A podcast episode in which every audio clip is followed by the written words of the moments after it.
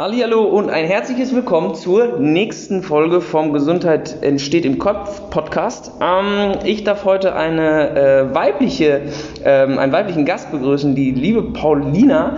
Ähm, wir werden so ein bisschen das Thema angehen, Selbstvertrauen bzw. Selbstzweifel. Und Paulina selber hat eine super, super spannende Geschichte, die ein bisschen kontrovers ist ähm, zu dem, was man eigentlich so von ihr erwartet hätte, sage ich einfach mal. Aber ich gebe dir selber die Bühne. Danke nochmal für deine Zeit. Das ist absolut nicht selbstverständlich, äh, vor allem in der Phase, in der du gerade äh, stehst bzw. sitzt. Ähm, schieß doch einfach mal ein bisschen los. Wer bist du? Was machst du? Woher kennt man dich? Was ist so deine, ähm, gibt so ein paar Randeckdaten von deiner, ich sage jetzt einfach von deinem Weg, den du gegangen bist, weil ich das persönlich auch sehr, sehr spannend finde. Und ähm, ja, schieß einfach mal los. Ne? Ja, äh, ich bin Paulina, ich komme aus Köln, ähm, bin seit puh, 25 Jahren Kölnerin eigentlich. Ähm, mein Werdegang ist so ein bisschen diffus. Also tatsächlich ähm, von Physiotherapie zum MMA, vom MMA zu Mama äh, ist jetzt alles so ein bisschen äh, chaotisch die letzten Jahre hergegangen. Nichtsdestotrotz ähm, habe ich in Köln vor vier Jahren knapp meine Praxis aufgebaut, ähm, parallel aber auch meine MMA-Profikarriere so ein bisschen durchgezogen, die zwar ein bisschen vorher angefangen hat, allerdings aufgrund von Popularität in Deutschland äh, sich dann so ein bisschen geändert hat. Und ja, bin jetzt tatsächlich äh, knapp im neunten Monat schwanger. Ähm, ganz, ganz kurz, ganz kurz, man muss das festhalten.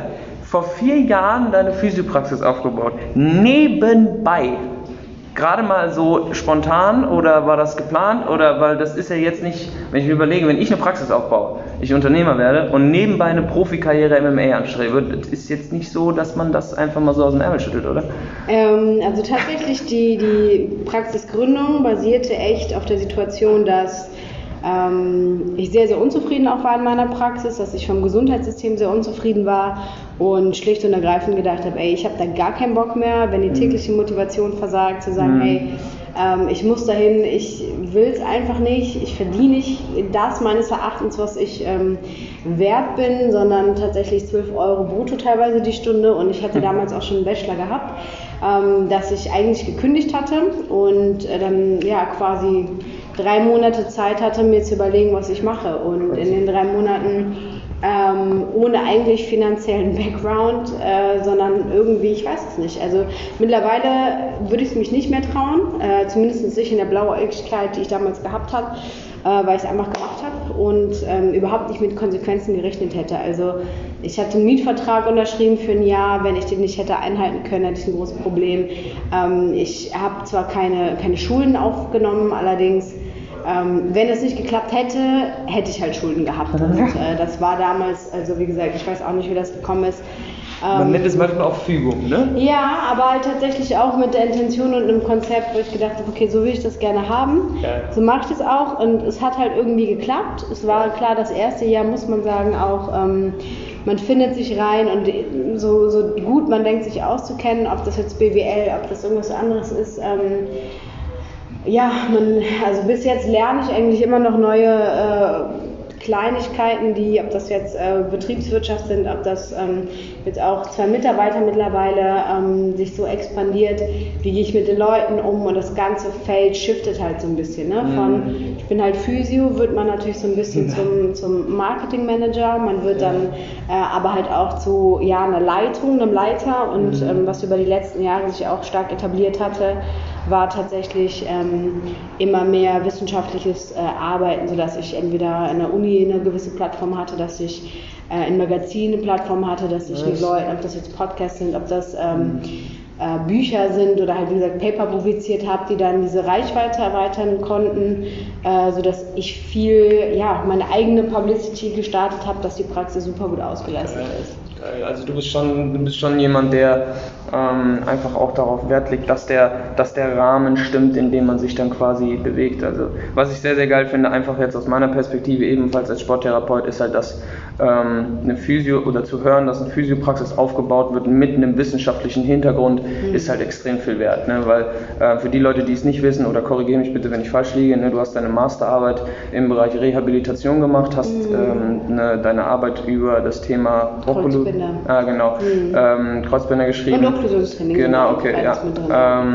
Ja, für die, für die, die es nicht wissen, ist quasi so mehr oder weniger Blood Flow Restriction. Das heißt, du schnürst dir die Gliedmaßen ab, hast dadurch eine erhöhte äh, äh, Blutzufuhr, wenn du es wieder aufmachst und so weiter und so fort. Ich denke mal, ähm, äh, bei dir kann man da auf jeden Fall noch viel, viel, viel, viel mehr äh, Wissen tanken, wenn man sich in dem Bereich interessiert. Also derjenige, der jetzt zuhört und irgendwie Probleme hat mit Kreuzband etc., schaut gerne bei der Paulina vorbei. Ähm, das finde ich sehr, sehr, sehr, sehr geil, was sie da macht. Ähm, um da nochmal anzusetzen bei der MMA-Karriere und vor allem jetzt auch bei der werdenden Mama und so weiter und so fort. Du hast erzählt, dass, so, dass vieles so ad hoc irgendwie aufeinander gefolgt ist. Ähm, wie war das für dich, wenn man jetzt so aus der Perspektive von diesem Selbstvertrauensfilter, sage ich mal, draufschaut? Weil ich sag mal so, du musst ja einfach eine unfassbare Menge an Mut zum einen mitgebracht haben, vielleicht auch ein bisschen an Naivität, aber was war so der Stellhebel, dass du gesagt hast, so, nee, ich, ich mache das einfach, weil wenn man es jetzt so aus der heutigen Gesellschaft so kennt, gibt es bestimmt die einen oder anderen, die äh, gesagt haben, so, sag mal, wat, äh, was, was stimmt nicht mit dir? Also, warum machst du das jetzt? Also, gab es da viel Gegenwind? War es so, dass es selbstverständlich für dich war? Wie war so dein, dein Gemütszustand damals, als du diese Entscheidung treffen musstest? Ähm, also die Entscheidung, wie gesagt, mit der Praxis kam aus einer massiven Unzufriedenheit mhm. und die eigentlich auch schon so umgeschwungen ist in, äh, ich würde nicht sagen Depression, aber äh, eine Lethargie. Mhm. Und ähm, ja, tatsächlich war es so, dass ich Anfang äh, ich habe nach meinem Staatsexamen 2012, 13 eine längere Zeit in Thailand war, sodass ich, mhm. äh, ich habe vorher so ein bisschen Kickboxen und Co. gemacht. Das war alles nett mhm. und süß, aber dort quasi tatsächlich äh, Bodenkampf und Co. kennengelernt. Und ein halbes Jahr später dann irgendwie, ey, hast du Bock auf ein MMA-Amateurturnier? Okay, klar, mache ich. äh, und das Turnier gewonnen und es war irgendwie echt cool. Es hat viel Spaß gemacht. Ähm, dann dort Parteiboxkämpfe gemacht und ähm, so wurde auch das Training immer intensiver. Also wenn ich jetzt mal überlege, wie unstrukturiert man angefangen hat, bis mhm. zu dem, wie strukturiert es am Ende auch war, auch wenn die Ergebnisse der Kämpfe nicht immer äh, für mich äh, entschieden haben, aber ähm, wie, äh, wie, wie, strukturiert man dann doch da dran gegangen ist. Und ähm, der Wettkampf, das hatte sich tatsächlich irgendwann gefügt. Also zum einen, wenn man natürlich in einer Situation ist, äh, wo man jetzt vielleicht auch keinen Partner hat, sondern mhm. äh, sehr egoistisch entscheiden kann, ich mache, mhm. was ich will, ähm, war dieser Trainingsmodus immer einer, der mir sehr, sehr viel Disziplin und Struktur gegeben hat. Das heißt, desto besser ich im Training performt habe für mich, desto effektiver und äh, ja im Endeffekt ökonomischer konnte ich auch arbeiten. Also meine hm, Praxisgestaltung, das war für mich immer Okay, wenn ich einen Wettkampf hatte, habe ich alles sehr akkurat drumherum gegliedert. Das heißt aber auch, dass ich sehr effizient gearbeitet habe, mhm. weil ich wusste, ich muss meinen mein Soll, also meinen, weiß ich, Umsatz in der Praxis fahren. Mhm. Äh, ich weiß, ich muss äh, das und das machen. Und am Ende des Tages war es dann halt so, dass mir das Training, ob das früh aufstehen ist, ob das dann halt auch mal ne, aufhören äh, zu buffen ist. Sagen, ich bin jetzt nur drei Monate raus, ja. ähm, weil ich das dann sonst irgendwie anderweitig nicht hinbekomme mit Gewicht oder mhm. Essen. Ja. Und äh, so dass man dann halt sagt, komm, äh, ich brauche jetzt gerade nochmal so einen Boost und ich kämpfe. Und ähm, im Nachhinein ist es natürlich so, dass körperlich es war natürlich zu viel. Also wenn man jetzt andere Kämpfer sieht, die quasi aufstehen, trainieren und Co., mhm. das ist eine Sache. Wenn du aber eine Praxis hast, dann hast du eigentlich keine Regeneration. Ja. Und das habe ich äh, tatsächlich irgendwann auch so ein bisschen gemerkt, dass ich, ähm, ich glaube 2018 war das, äh, mit, am, mit Abstand am intensivsten aber auch. Zum einen bin ich ähm, ich war beruflich in Kanada, habe das dann zwar mit Training kombiniert, mhm. hatte aber auch da nicht wirklich die Möglichkeit zu regenerieren. Ähm, bin zurück nach Deutschland geflogen, fünf Tage vom Wettkampf und habe mich richtig gut erkältet. Und im Flieger und alles, dann kam mein Koffer nicht an und dann äh, habe ich die Waage also nicht geschafft, weil mein Körper irgendwie so im Arsch war, dass er gesagt hat, Alter, wie willst du jetzt noch schwitzen? Du bist eh angeschlagen, äh, mhm. mach mal. Und dann haben wir es trotzdem, hat der Kampf stattgefunden. Ähm, und wäre der nicht in der Kölner Arena gewesen, habe ich damals auch gesagt, ich habe mich... Äh, ich war körperlich so im Arsch, ich habe auch vielleicht auf 60 Prozent gekämpft, habe wow. so die drei Runden durchgehalten, aber ähm, bin danach auch nochmal richtig krank geworden und ähm, also dich kollabiert dann quasi. Ja, genau. Du kommst ja, dann halt am nächsten Tag, wachst auf und du merkst, du hast Fieber, da geht's einfach, mein ganzer Körper hatte so einen richtigen Shutdown irgendwie eine Woche gefühlt und ähm, dann war es halt tatsächlich so, dass äh, ich dann auch gedacht habe, okay, parallel zu dem, ich war in Kanada, ich hatte äh, meine Thesis gerade aufgebaut, ich hatte meine Praxis gehabt und Co. Und dann merkst du irgendwann, der, der Tag hat 24 Stunden mhm. und ähm, da habe ich zu dem Zeitpunkt auch gerade meinen Mann kennengelernt, der dann natürlich irgendwann gesagt hat, okay, es ist wirklich viel, fahr mal ein Stück zurück und ähm, es geht trotzdem und mhm. bin auch äh, 2018 mit der Praxis umgezogen und war dann alles echt so, puh, krass. Dann habe ich das erste Mal auch gedacht, okay, das war jetzt echt äh, too much und mhm. ähm, dementsprechend ein bisschen zurückgetreten und gesagt habe, okay, die nächste, die nächste Wettkampfvorbereitung mache ich erst, wenn äh, Thesis fertig ist, mache ich mhm. erst, wenn alles sich ein bisschen beruhigt hat. Mhm.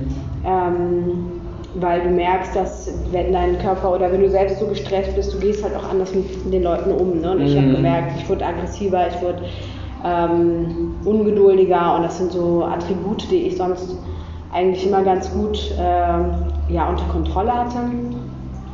Ja, und dann habe ich, glaube ich, nee, ich habe gar nicht so lange gewartet. Ähm, Natürlich nicht. ähm, aber de facto der nächste Kampf, der dann stattgefunden hätte oder hatte, wäre im April 2019 gewesen. Ähm, der ist dann auch aus der dubiosen Umständen, also ist auch absurd, warum der nicht stattgefunden hat. Dann äh, hätte ich im September erneut ein Jahr später kämpfen sollen, wieder in der Köln Arena.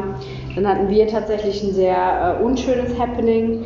Ähm, wir hatten äh, zu dem Zeitpunkt auch eine ungeplante Schwangerschaft jedoch. Oh, crazy. Ähm, die allerdings ähm, ja halt im Rahmen dessen äh, nach dreieinhalb Monaten nicht ausgetragen werden konnte. Und dann habe ich das Kind verloren und dann war so, okay, waren dann quasi eine Woche später oder zwei Wochen nachdem wir das Kind verloren hatten, waren wir auf dem Event, wo ich gekämpft hätte. Mhm. Ähm, und war natürlich auch äh, für viele Leute dann immer so, ah krass, ne, alles gut, so, ja, das Kind verloren und Co. Dann äh, hatte ich zwei Wochen später die Anfrage vom Veranstalter bekommen, ob ich nicht nochmal Bock hätte zu kämpfen. Und äh, quasi mit der Intention, gut, ich darf jetzt eh, man muss in gewissen drei bis sechs Monate warten, bis man sagt, okay, wir machen nochmal irgendwie äh, oder man würde nochmal schwanger bei uns. Mhm. war es halt ähm, Zufall und Fruchtbarkeit. Ja. Und äh, ja, dann habe ich quasi unter Short Notice dann gesagt, gut, äh fünf Wochen noch, ähm, ja, mache ich. Ach, crazy. Dann war der Kampf in Oberhausen und ähm, ich habe auch, mein Mann meinte, okay, mach, ne, up to you. Ich, kann, ich weiß, ich kann dich eh nicht bremsen. Wenn ja. du es machen willst, dann ist es halt so. Der kleine, der kleine Grieche Dickkopf, ne? Ja, äh, war es. Also ich habe auch gesagt, ich, mir geht es gar nicht um den Kampf selber, aber ich brauchte halt wieder ein Ziel, mich aus diesem Loch rauszuholen. Und mhm. deshalb war mhm. für mich so der Wettkampf Struktur, bam, bam, bam, bam. Okay, du bist so und so drauf. Du musst jetzt morgens aufstehen, du musst das machen, du musst das, du musst hier, du musst mhm. hier. Und ähm, auch wenn ich mit meiner Performance die ersten beiden Runden sehr zufrieden war, weil ich jeden Takedown, den ich haben wollte, bekommen habe. Ich glaube, das waren im ganzen Kampf, glaube ich, zwölf Takedowns. Crazy. Ähm, war das, äh, habe ich zwar noch Punkte verloren, im Nachgang auch ein bisschen viel an mir geschrieben, das ist, ist auch egal. Mhm. Mir ging es tatsächlich echt nur um diesen Punkt, wo ich dann wusste, okay, das Kapitel ist abgeschlossen, so der Kampf als Final Countdown so mm. und dann bin ich da raus und gut ist und gut, dann bin ich einen Monat später wieder schwanger geworden. Aber äh, das war dann so ein bisschen die Motivation zu sagen, gut, Kapitel zu Ende und Neuanfang. Und das war dann äh, auch für uns, also für mich zumindest so ein, ich brauche immer irgendwie einen Cut oder irgendein Ereignis, was mir sagt, okay, Step 1, Step 2, Step 3. Mhm. Und äh, das ist halt das Training auch in dem Fall, ne? Strukturgeber, Taktgeber. Spannend. Und ähm, zu dem ganzen Thema, ob jetzt Selbstzweifel oder halt auch, äh, ja, im Endeffekt auch die Motivation, die man rausnimmt. Äh, die mhm. Selbstzweifel, klar, die, also sicherlich, desto jünger man ist, desto weniger, also wenn man eine gewisse ja, ich weiß gar nicht, ob ich es Naivität nennen würde. Ich hatte mhm. einfach meines Erachtens keine richtige andere Wahl, weil ich wollte mhm. nicht angestellt sein. Ja. Äh, das gibt mein Charakter einfach nicht her. Das habe ich versucht und ich kann auch nett und diplomatisch sein, aber ähm, ich bin einfach gerne mein eigener Chef. Ähm, du hast nicht jeder Kampf, also jeder, auch der vor, von einer Käfigtür oder vom Sparring, du hast immer Zweifel.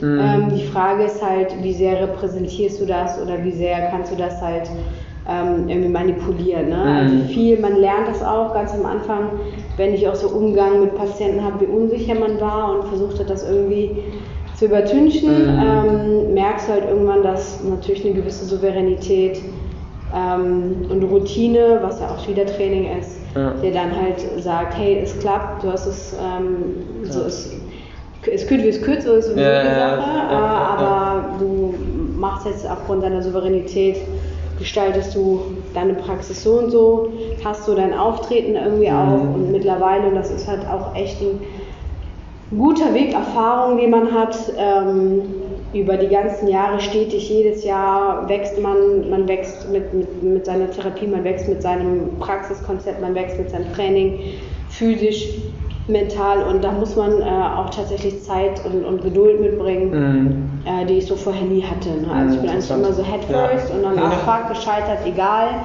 Äh, dann natürlich auch vielleicht Ego, ne? nicht ja. sozusagen eingestehen, dass man gefailt ist, ne? Mhm. irgendwie das zu übertünchen. Ja. Ähm, und ja, dementsprechend war das für mich immer so eine Sache, wo ich dann gedacht habe, okay, also wenn ich nichts mache, ist scheiße. Ja. Und wenn es klappt, dann klappt es. Und irgendwie hat es dann meistens doch geklappt. Also sicherlich hm. auch mal gefällt, also klar, ne, auch, auch was, was zwischenmenschliche Beziehungen angeht oder äh, andere Komponenten. Klar, im Wettkampf zwar auch, ne? Ich habe immer gesagt, mhm. ich bin ein besserer Athlet im Training, als ich im Wettkampf bin, mhm. weil das ist irgendwie so, dass ich nie für den Wettkampf selbst gekämpft habe, sondern eigentlich immer für mich, was vielleicht mhm. so ein Punkt war, weil ich meine Performance dann gesehen habe und dann hinterher, ja, du hättest es finishen können, du hättest es machen können. Ähm, dann in meinem Nachgang, okay, ne, jetzt mal im Spanien ist das wieder anders. Aber ähm, tatsächlich kann ich den meisten sagen, sucht euch irgendein extremes Hobby, was euch äh, formt und was euch einen Takt gibt, weil das gibt dir wieder Struktur und Souveränität. Ja. Und das ist so der Umgang, den ich immer mit äh, Selbstzweifeln hatte. Also mhm. ich brauche einen externen Taktgeber, mhm. das gebe ich mir dann selber. Mhm. Ich meine auch jetzt über, also ich könnte, hätte neun Monate nicht, nichts machen können. Ja, das wäre für mich das, überhaupt ja, ja. nicht, äh, stellt gar nicht zur Debatte. Geil. Ja. Nice. Also um das nochmal, ich sitze hier gerade so ein bisschen baff, weil ich viele, vieles davon äh, gar nicht so krass auf dem Schirm hatte. Und äh, danke auf jeden Fall an der Stelle fürs, fürs Teilen. Ähm, ich finde, das ist nicht selbstverständlich. Aber was ich sehr, sehr spannend finde, ist ähm, da der, der sage ich mal, das Nutzen der Struktur, der Disziplin und dann mehr oder weniger eigentlich nur das Ausführen des letzten Schrittes, unabhängig vom Ergebnis, um das dann eben als Bündel zu nutzen, um mehr Selbstbestätigung zu erfahren.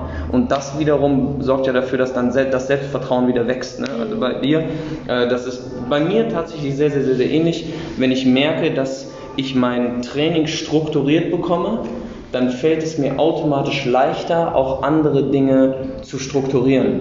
Das heißt im Prinzip, ähm, was ich sehr, sehr geil finde, ist, äh, dass du genau das gesagt hast, dass man sich eigentlich ein Hobby suchen sollte, was einen dazu oder was einen zwingt, Disziplin zu erlernen, weil durch Disziplin wächst meines Erachtens das Selbstvertrauen tatsächlich. Und ich glaube, ähm, klar, im Kampfsport oder auch in jedem Leistungssport, wo es eben um den Leistungsgedanken ähm, geht, hat man selbst Zweifel.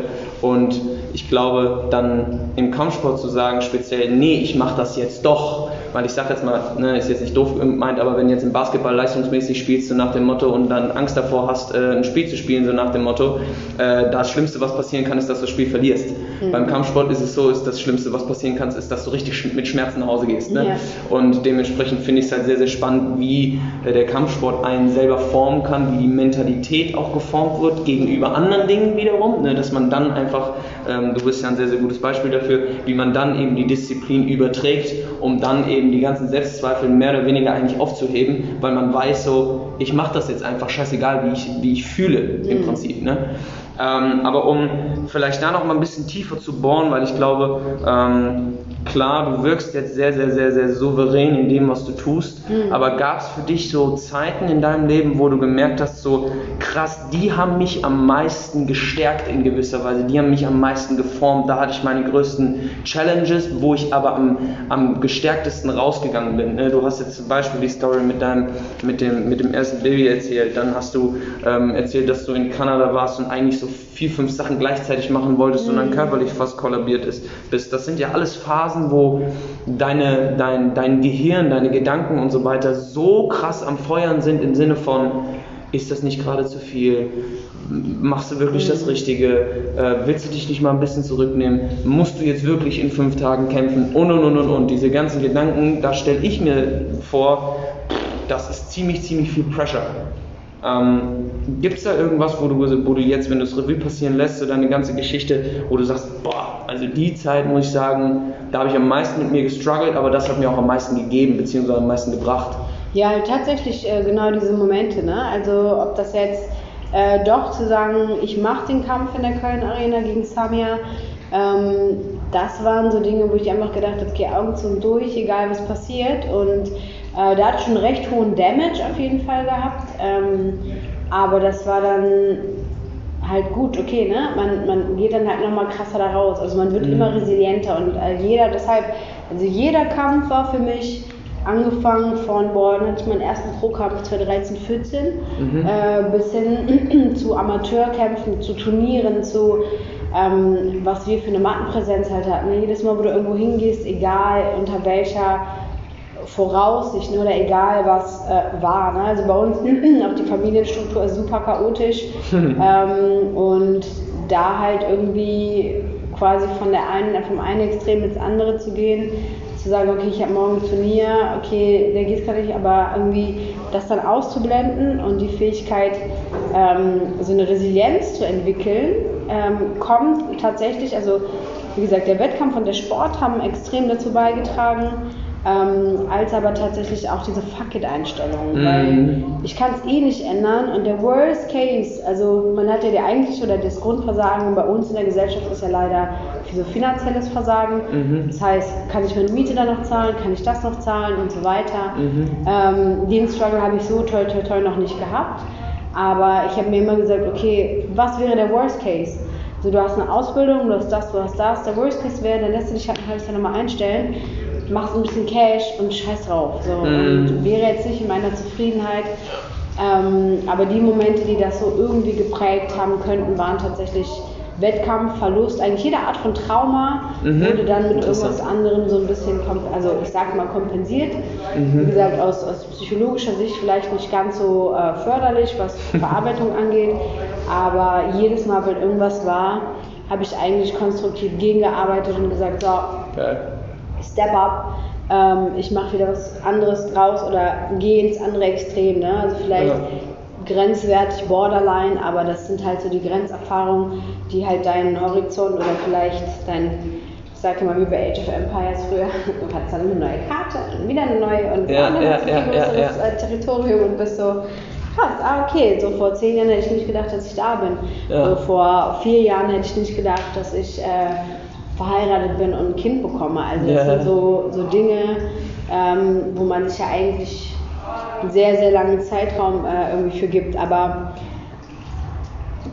es passiert und ähm, ja, das ist, wenn das Kind tritt, dann muss ich mal aufstoßen. ähm, Alles gut. und, äh, Neunter Monat ist schon, ist schon, ist schon ja, heavy. Ey. Aber das ist, äh, wie gesagt, man muss sich die Struktur geben und ähm, egal in welcher Situation man ist, und ich merke das ja jetzt, also am drastischsten, ich bin nicht krank, ich bin nicht verletzt, aber ähm, dass sich selber einen Takt zu geben in so einer Situation und das so reduziert auszuführen, wie man es eigentlich vorher gewohnt war, mhm. ist schon ein Einschnitt, der mir ähm, sehr, sehr schwer fällt. Also ich sehe meinen Mann, der gerade wieder sehr intensiv trainiert und bin schon wieder. Dir kitzelt schon wieder den Finger voll, und du denkst ja. so, oh nein. Halt so, also es war auch die Debatte, willst du denn wieder kämpfen oder nicht? Und auf die Matte will ich auf jeden Fall wieder, das geht auch wieder schnell, das ist so, ich weiß gar nicht, wie viel Mattenpräsenz. Du machst, du machst die, du machst die Beckenbodentraining, äh, du machst direkt wieder wie JJ oder bist hier am halt, Ja, man muss halt tatsächlich gucken, ne, wie es wie die in Geburt verläuft, aber so das Ziel zu haben, okay, so kleinere Wettkämpfe wieder aufzunehmen, ne, für sich wieder ein Ding, also auch einen Takt zu geben. Und ich glaube, mhm. das ist auch für das Kind einfach unfassbar wichtig zu sehen, ähm, dass es halt einen Rhythmus bekommt. Ne? Und Vor allem, dass ihr beide ja auch einen mega krassen Drive habt. Ne? Also ich meine, dein Mann ist ja, ne, also Coach Philly, äh, schaut an dieser Stelle auch ein unfassbar genialer Trainer. Ähm, um an dieser Stelle zu sagen, ich habe dich ein bisschen bei Instagram gestalkt. ähm, nein, aber ihr, ich meine, ihr beide seid ja von der Mentalität auch einfach so, dass ihr euch gegenseitig auf der einen Seite extrem pusht Ne, was auch wieder dann in, in, genau in diese Thematik Selbstzweifel, Selbstvertrauen reinpasst, weil ich finde immer, wenn dein Umfeld, und das ist vielleicht auch nochmal so, so ein spannender Punkt auch bei dir, ich kenne ja den einen oder anderen mittlerweile auch ein bisschen intensiver, der in dem Zeitraum, wo du die Fights hattest, wo du so krass beladen warst mhm. mit anderen Reizen, mit anderen To-Dos, du hattest ja einen unfassbar starken Background von deinen Freunden, ne? also auch hier im MMA-Studio. Ne? Also ähm, ich kenne wie gesagt die ein oder anderen Jungs. Das ist ja, das ist ja schon krass gewesen, was du da auch irgendwie so für einen Halt hattest. Aber ähm, war es denn, denn so, dass du auch von außen so ein bisschen Kritik erfahren hast, die dir wehgetan hat, wo du so dachtest so, wow, okay, lass mich mal mein Bier machen, so, äh, das ist eigentlich meine Entscheidung, weil ich glaube, viele da draußen stecken vielleicht manchmal in derselben oder in einer ähnlichen Situation, dass sie so innerliche krasse Unzufriedenheit verspüren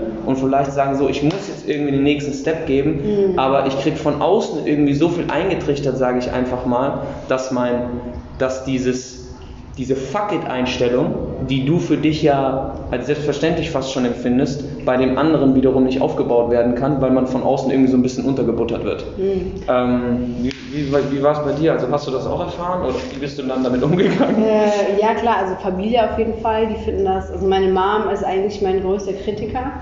die ähm, findet den Sport scheiße, die findet meine Work Ethic äh, scheiße. Ähm, oder zumindest so, dass es eigentlich immer ein Thema ist, du arbeitest so viel, du machst so viel, warum machst du diesen Sport ähm, und Co. Und ähm, mittlerweile hat sie sich zum einen äh, sehr gut, also auch Thema Tätowierung, mhm. jedes, also ich habe, mein ganzer Rumpf ist auch ähm, recht voll und äh, als es zum Beispiel Anfang des Jahres um die Hochzeitskleiddebatte ging und äh, ich ein, ein, ein Kleid gewählt habe, was den Rücken frei hatte und dann nach einem Jahr auf einmal Tattoos wieder präsent für sie wurden, die sie gar nicht mitbekommen hatte, war es dann halt, oh mein Gott, äh, das da auch verrückt, warum und hier da und es ist doch nicht und äh, also so theoretisch ist, ähm, also mittlerweile und da muss man auch einfach sagen, dass die Tatsache, dass ich äh, schwanger bin und sie Oma wird, haben das Ganze um 180 Grad gedreht. Also Ach, crazy, okay. Äh, sehr, sehr handsam und Jetzt sind wir, jetzt sind wir am Ende eingeschlossen, ne? Ich glaube nicht. Alles gut, wir sind gerade im Ich habe Schlüssel. Ich mach gleich zu. Wir schließen gleich Danke dir. Ja. Und ähm, genau.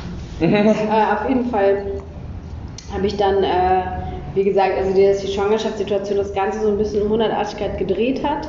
Aber wie gesagt, meine Familie manchmal, ein Teil davon kommt, war man bei den Kämpfen, aber für die ist das halt eine ganz, ganz andere Welt. Ne? Mhm. Und ähm, viele wissen auch gar nicht, also meine Mutter zum Beispiel, wenn die dann Beiträge im Fernsehen oder ähm, im Deutschlandfunk, wo ich dann ab und zu mal äh, war, oder vielleicht andere Sendungen, ähm, das dann sieht und dann halt merkt, ach krass, meine Tochter ist voll der Baba auf dem Feld, dann ist es halt wieder was anderes. Aber es muss halt erst von einer externen Situation kommen. Also ähm, bestes Beispiel, also ich seit, seit Jahren bin ich da irgendwie tätig und erzähle von Studien und Dingen, die ich halt führe und mache und tue. Und es äh, ist immer so, ja, ja, bla bla bla. Und dann auf einmal ähm, kommen prom prominentere Patienten von mir, die dann irgendwas darüber machen oder wo man dann in so einem schlechten Frauenmagazin mal so drei, vier lapidare Sätze gesagt hat, oh, meine Tochter war der in der Zeitschrift und ich denke dann so krass, also das ist unnötig. Ja, ja. Geh mal hier auf das Journal dann.